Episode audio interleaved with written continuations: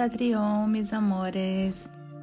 Todos nosotros somos los humanos perfectos, tal cual somos, ¿eh? en ese momento presente. Aquí ahora ya somos perfectos para el espíritu que nos elige como camino, para la trascendencia de esa ilusión.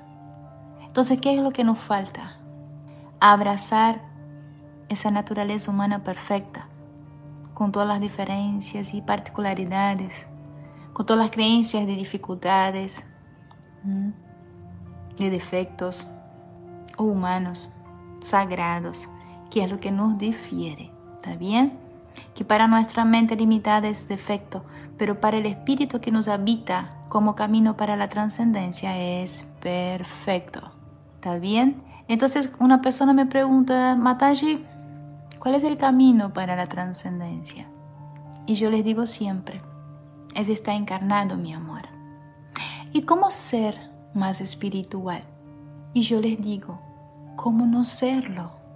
Si somos un espíritu, si somos la divinidad misma, eligiendo estar encarnado para trascender esa ilusión.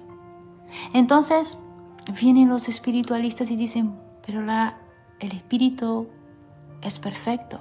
El espíritu no necesita nada. El espíritu no tiene nada que trascender o purificar. ¿Es cierto eso? Sí, es cierto. Es lo mismo que cuando una persona dice que somos todos uno. ¿Es cierto eso? Sí, es cierto. Pero ¿dónde somos todos uno? ¿Y dónde el espíritu no necesita nada? ¿Ah? ¿Dónde podemos afirmar que el espíritu no necesita nada? ¿Y dónde podemos afirmar que somos todos uno? En la trascendencia.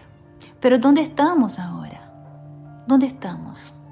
Estamos transitando una dualidad como seres espirituales encarnados y una realidad limitada humana, pero perfecta para lo que Él propone.